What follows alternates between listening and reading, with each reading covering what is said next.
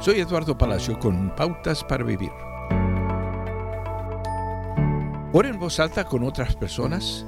La unidad y el ánimo son dos beneficios de orar con y por los demás. Cuando oramos con un amigo o incluso con alguien que acabamos de conocer, nos invitamos unos a otros a conversar con Dios sobre nuestros pensamientos y sentimientos más sinceros.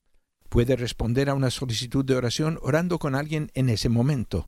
La oración inmediata invita a un amigo a esa conversación sagrada y puede traer aliento inmediato. Cuando su amigo le envíe un mensaje de texto diciendo me siento triste y abrumado, puede compartir una oración por mensaje de texto en ese mismo momento y decirle Jesús, por favor, consuela a mi amigo mientras sufre por el cambio y la pérdida. Yo lo amo, pero tú lo amas más. Al incluirnos unos a otros en la oración, no solo invocamos la presencia de Dios en medio de nosotros, sino que nos recordamos unos a otros la verdad, la esperanza y el consuelo que se encuentran en Jesús.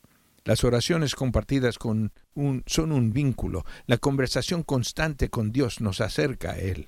Y la oración constante por y con nuestros amigos nos mantiene conscientes de lo que es más apremiante de sus vidas.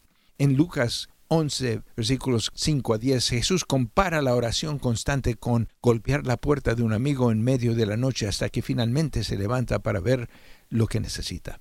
Seguimos así hasta que conseguimos ayuda. Incluso podemos ser parte de la ayuda que Dios puede elegir enviar a nuestros amigos. Acaba de escuchar a Eduardo Palacio con Pautas para Vivir, un ministerio de Guidelines International.